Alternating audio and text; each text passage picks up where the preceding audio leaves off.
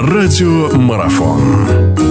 Хорошо. Анатолий Федорович Бышевец у нас в гостях. Мы продолжаем наш эфир. Говорим мы о, об очередном туре российской футбольной премьер-лиги. Анатолий Федорович, в первой части интервью «Локомотив» и так и «Динамо» похвалили. Давайте вот об этих клубах и побеседуем. Сейчас «Локомотив» принимает «Урал».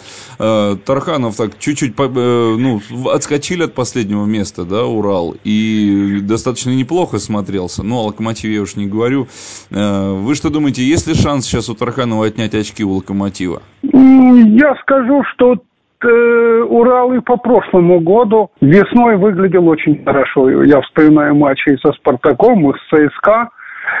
И, и, этого, может быть, не хватило, и не хватило, может быть, для дальнейшей, для дальнейшей борьбы в, в первенстве. Форсаж с первых матчей э, он всегда ведет вот к, к такому такой нестабильности. Матчи, проведенные Уралом, они э, оставили двоякое впечатление, но главное, что были добыты 6 очков.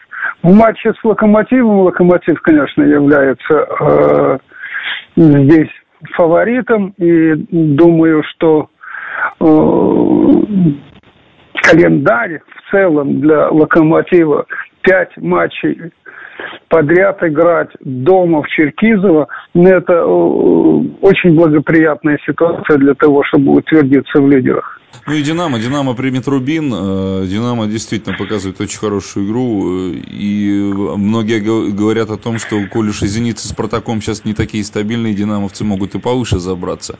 Другое дело, что Казань по этому поводу думает. Вы что скажете? Казань э, в матче с Волгой э, сыграла, сыграла достаточно организованно. И главное, что удалось, удалось в этом матче – сбалансировать игру команды, она смотрелась уже несколько по-другому, не в привычных э, схемах э, Бердыева. Атаки ста, э, команда стала делать больше акцентов на атаку и играть и размашисто, не оглядываясь, не оглядываясь на собственные ворот. И я думаю, что матч был достаточно интересен в этом смысле. Но это была Волга.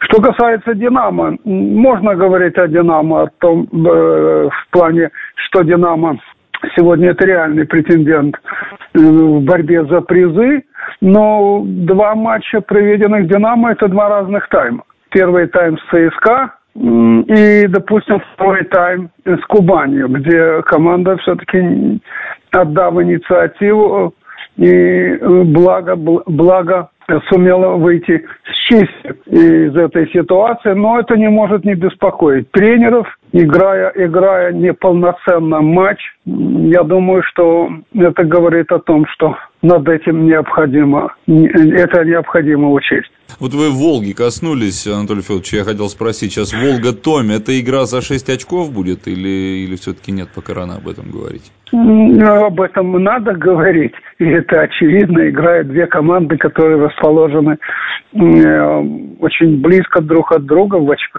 э, в очковой разнице.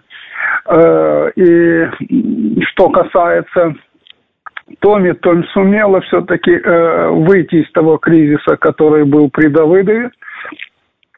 И э, здесь и можно говорить и по содержанию игры, и по обстановке в команде. В команде. Что касается Волги, то здесь очень сложная ситуация. Я, э, с сожалением, могу говорить, что тренеры испытывают очень большие проблемы. Э, команде, в команде не выплачивает зарплату в течение длительного времени, более полугода. В таких условиях э, очень сложно управлять коллективом. Это ущербность, которая, которая практически распространяется на отношения и к работе, и на отношения, на отношения к клубу и команде. Но к чести Калитвинцева надо сказать, что и э, игра Волги, и сам процесс, они достаточно на хорошем уровне. И надо, и это делает ему, делает ему, конечно, честь. Все-таки в такой ситуации э, все-таки демонстрировать достаточно качественный футбол. Продолжение беседы через мгновение. Оставайтесь на радиомарафон.